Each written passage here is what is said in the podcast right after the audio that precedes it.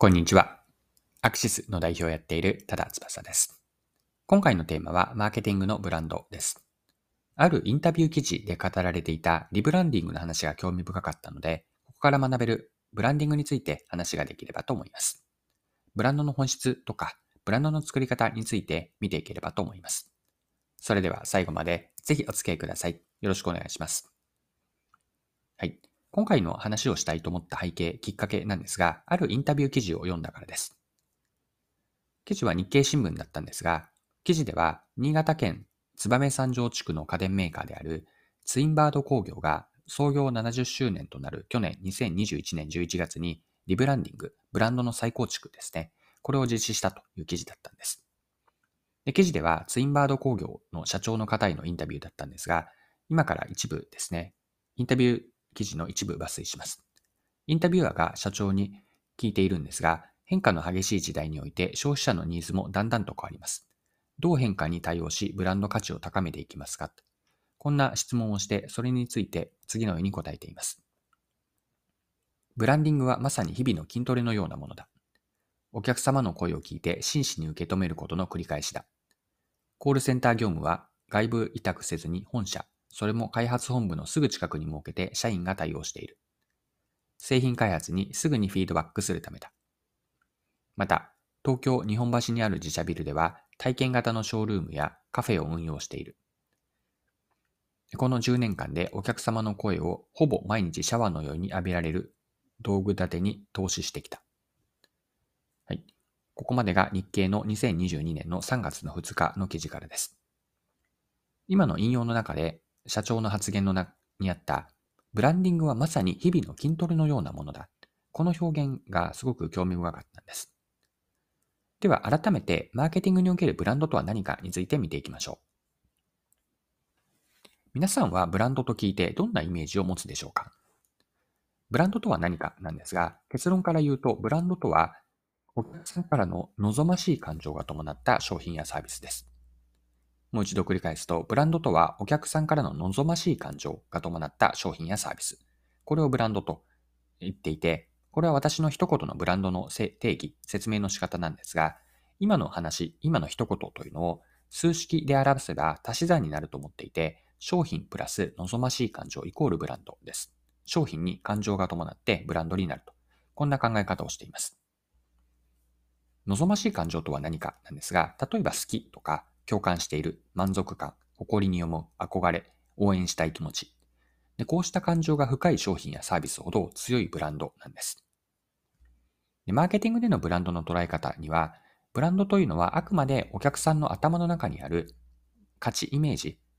価値というのはバリューのことですね。価値イメージとか頭の中にある信頼、このように捉えるんです。で、ブランドに ing がつくブランディングですが、ブランディングとはお客さんに商品やサービスへの望ましい感情を抱いてもらって、頭の中に価値イメージを持ってもらう、売り手側、提供者側からの働きかけ。これがブランディングなんです。では、今の話からもう少し発展をさせて、ブランドがどうやってできるのかについても整理をしておきましょう。これも結論から言うと、ブランドというのは何かしらの商品、サービスへの体験があって、その時に感情が伴って、頭の中で価値へのイメージが形成される。その結果としてブランドが出来上がります。で、もう少し補足をすると、ブランドとは商品やサービスに感情移入がされてできるものなんですが、感情が形成されるのはその商品、サービスに対するユーザー体験からなんです。ユーザー体験とは何かなんですが、具体的には商品やサービスを知ったとき、初めて知ったときとか、その後に興味を持って調べたり、お店で買うところ、さらには買った商品を使うので、使うというのがまさに体験ですし、使った後にも、例えば人に話をする、すごくこれ良かったんだよねとか、こういう話をした時にもブランド体験というのは発生します。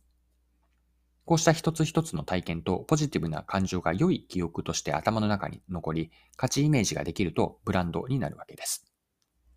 で、ブランドというのは一朝一夕ではできないんです。地道に商品やサービスの一つ一つ良い体験を提供し、体験にポジティブな感情が伴って、商品サービス、商品やサービスへの価値イメージが形成されます。その結果としてお客さんの頭の中にブランドができるわけです。で、ここまでの内容を踏まえて、先ほど取り上げたブランディングは筋トレのようなものであるに話をつなげます。まあ、筋トレってやってすぐには効果は現れないですよね。翌日に筋肉痛になることはあっても、体重や体脂肪の数値に反映されたりとか、また体型が目に見えて引き締まって変わってくるというのは、数ヶ月単位で後のことです。まあ、地道に続けた先に結果が現れるんです。でさらに言えば、筋トレはただ闇雲に行っても思うような効果は出ないです。目的をはっきりさせて、まあ、意図を持って各部位を鍛える方法をしっかりと続けることが大事なんです。このように筋トレを捉える捉えると、ブランディングと共通点があると思っています。ブランディングと筋トレの共通点、まあ、順番に上げていくと、ブランド構築というのは目的を明確にして、これは筋トレでもこういう体型になりたいというところを描くことからなんですが、ブランド構築でも目的を明確にすることが大事です。お客さんの頭の中に持っている価値イメージの具体化になるわけですが、この価値イメージというのは、筋トレでいうところの自分の目指す体型とか目指す姿勢というのがあって、まあ、そこに向かってやっていくということも、ブランディングと筋トレの共通点です。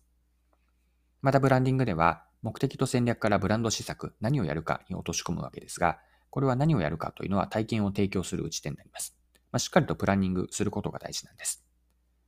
また、ブランディングでは、すぐに効果は得られなくても、地道に続ける継続性が大事だし、この点も筋トレとの共通点でしょう。あとは、ブランド構築状況の定期的なチェックは必要で、例えばブランド診断調査というものがあるんですが、本当に目指すところに行き近づいているのか、このチェックは大事だし、これは筋トレでも、例えば体重を測ったりとか、うんと、うん、そうですね、数値で測ったりというのをやっているでしょう。あとはですね、共通点他には、一度ブランドができたとしても、そこでやめてしまえばブランドというのは、まあ、なくなってしまうということがあるので、これも筋トレでも共通かなと。ずっとやったとしても、どこかでやめてしまうと、すぐにその筋肉というのは脂肪に変わってしまいます。でまさにこのように考えてくると、ブランドは一日にしてならずなんですね。ブランドが腰を据えて長い時間をかけて取り組むべきことです。はい。そろそろクロージングです。今回はブランディングは筋トレのようなものという秀逸な例えがあったんですが、それをご紹介してブランディングで大切なことというのを見てきました。まあ、最後にまとめとしてブランドとは何か、まあ、ブランドの本質の部分ですをもう一度整理をしておきます。ブランドとは一言で表現をすれば、お客さんからの望ましい感情が伴った商品やサービスです。望ましい感情とは、好き、共感、満足、誇り、憧れ、応援したい気持ち、こうしたポジティブなものです。で、ブランドとはあくまでお客さんの頭の中にある価値イメージや信頼なんです。で、ブランドができるプロセスというのは、私は体験から始まっていると思っていて、商品やサービスに関する何かしらの体験をして、その時にプラスのポジティブな感情が伴って、かつ頭の中に価値イメージがちょっとずつでもいいので形成されていって、そのトータル、相対としてこの商品サービスはこういう価値があると。その結果として頭の中にブランドが出来上がる。こんなプロセスでブランドができています。はい。今回も貴重なお時間を使って最後までお付き合いいただきありがとうございました。それでは今日も素敵な一日にしていきましょう。